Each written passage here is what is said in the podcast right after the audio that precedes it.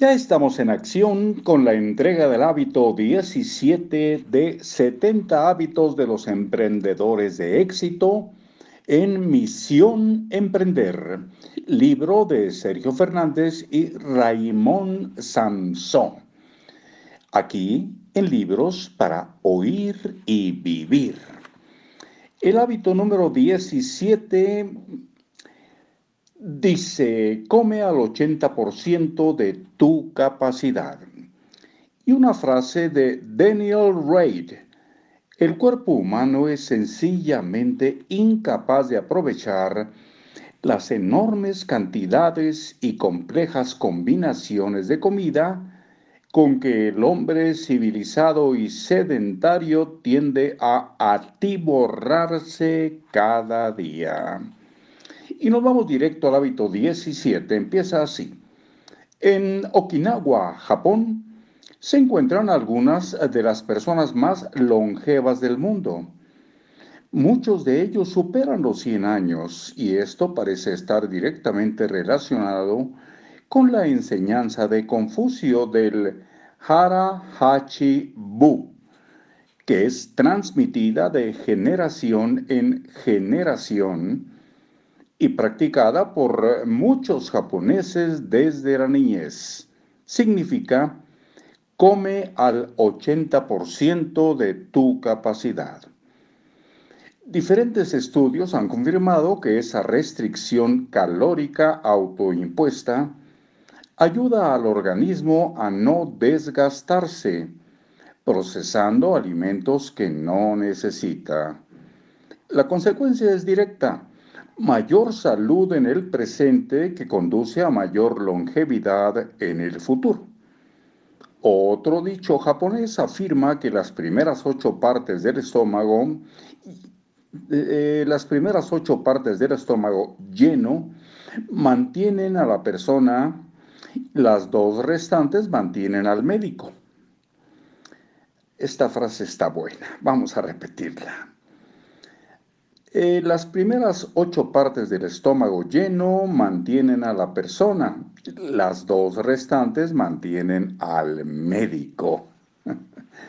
La razón es bien sencilla. Imagina que tu salud es una cuenta bancaria en la que la vida ha depositado una determinada cantidad de dinero cuando naces. Imagina que cuando el saldo de, este, de esta cuenta llega a cero, mueres. Imagina también que puedes sacar dinero de esa cuenta, pero no puedes ingresar ninguna cantidad. Pues bien, el mero hecho de vivir saca naturalmente dinero de esta cuenta. Pero cuando incurrimos en excesos y comer por encima del 80% de nuestra capacidad lo es, lo que hacemos es sacar grandes cantidades esto hace que aceleremos de forma innecesaria nuestro camino a la bancarrota. Además, cuando extraes más dinero de esa cuenta, experimentas falta de energía, que precisamente es lo que más necesitas para emprender. Cuando somos jóvenes, en ocasiones despilfarramos el dinero de esta cuenta como el que malgasta el dinero de una herencia. Al fin y al cabo pensamos que si la cuenta está llena, ¿qué problema hay por sacar un poco de dinero para disfrutarlo? La consecuencia es que agotamos nuestro saldo neciamente. Muchas personas se dan cuenta de que han consumido la cantidad de salud que la vida les regaló con generosidad cuando ya es demasiado tarde. Comprueba tú mismo cómo el hábito de comer al 80% de tu capacidad te cargará automáticamente de energía. De hecho, es lo que tu cuerpo desea.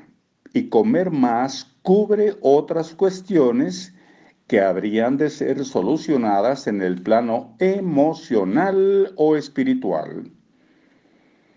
Cualquier persona que haya probado esta práctica sabrá que comer menos cantidad te hace sentir mejor. Comer más de la cantidad que necesitas afecta directamente a tu nivel de conciencia y a tu capacidad de pensar con claridad. ¿Cuántas veces has oído decir a una persona que acaba de comerse una de bravas, un chuletón de medio kilo con pimientos, una tarta de chocolate y beberse media botella de tinto de verano? que se va a trabajar en su próximo libro de poemas, que se va al laboratorio a seguir investigando la vacuna que cambiará al mundo, o que va a hacer las 25 llamadas comerciales que se ha propuesto realizar cada día para lanzar su proyecto al éxito? Exacto, ninguna. Si consigue articular algún sonido que será un bostezo, o algún gruñido gutural, porque toda su energía estará puesta en procesar lo que ha ingerido. Comer menos cantidad te convertirá en una persona más inteligente. Si esto te parece insólito es solo porque no lo has experimentado aún. Por otra parte, algunas personas creen que si comen menos cantidad, disfrutarán menos. Pero lo cierto es que es exactamente al revés. Al comer en menor proporción vivirán más años y eso les permitirá a largo plazo comer mucha más cantidad. Comprueba tú mismo cómo el hábito de comer al 80% de tu capacidad te cargará automáticamente de energía. Hay varias prácticas que puedes adoptar para comer al 80% de tu capacidad. Comer un solo plato o mejor, un solo plato con algo de ensalada o una sopa vegetal si es invierno. Comer dos platos es una inercia del siglo pasado que desgasta innecesariamente tu organismo. Comer dos platos es algo de vintage, un hábito costumbrista, algo más propio de los episodios nacionales de Galdós que de una dieta energética. Comer en una vajilla más pequeña, así reducirás automáticamente la cantidad ingerida. Comer siempre como si tuvieras que salir corriendo en cualquier momento cuando te apetezca comer más, pregúntate qué vacío estás intentando llenar con la comida. Solo tomar conciencia cambiará el hábito progresivamente. Y dejamos para el final la práctica que más te va a gustar. Sigue este principio el 80% de las veces y, si de verdad lo deseas, sáltatelo el 20% restante.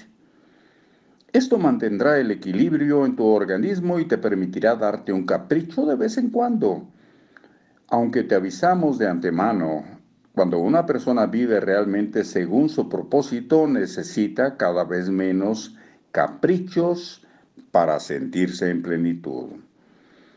Además, te invitamos a que aprendas sobre temas de salud Dejarla solo en manos del Ministerio de Sanidad es una irresponsabilidad, porque nuestro sistema tiene el foco en solucionar la enfermedad y no en conservar la salud, que es lo que deseamos. En la antigua China, el médico cobraba solo cuando las personas estaba, cuando la persona estaba sana y dejaba de cobrar cuando estaba enferma. Quizá ya ha llegado el momento de replantearnos algunas cosas. Mientras lo hacemos, lidera el mantenimiento de tu salud. Aquí van algunas ideas rápidas con respecto a la alimentación que aumentarán tu nivel de energía de modo natural. No te creas nada, pero por favor, infórmate. Pruébalo y llega a tus propias conclusiones. Aliméntate de manera preferiblemente vegetal. Las ventajas son innumerables.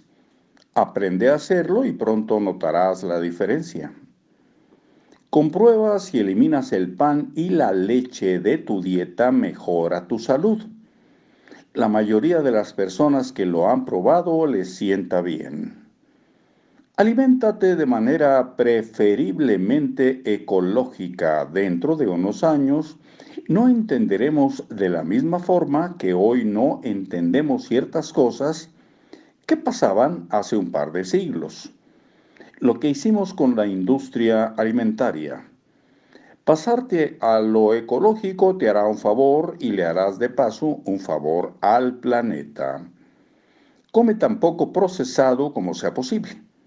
Mejor crudo que al vapor. Mejor al vapor que hervido. Y mucho mejor hervido que frito o asado. Come lo más cerca posible de la naturaleza. Aprende a combinar adecuadamente los alimentos. Tu estómago no es como una despensa en la que puedes meter de todo. Al menos no puedes meterlo todo a la vez. Hazte un regalo y aprende algo de trofología. Evita las comidas muy calientes o muy frías. Evita en especial las bebidas frías. Aliméntate con productos de temporada y locales para mejorar automáticamente tu estado de salud. Todas estas prácticas solo tendrán el efecto deseado si las haces con la intención adecuada. La intención por sí misma tiene poder. El objetivo es cuidar de tu salud para poder disfrutar en plenitud de tu propósito de vida y para desarrollar tu proyecto lleno de salud.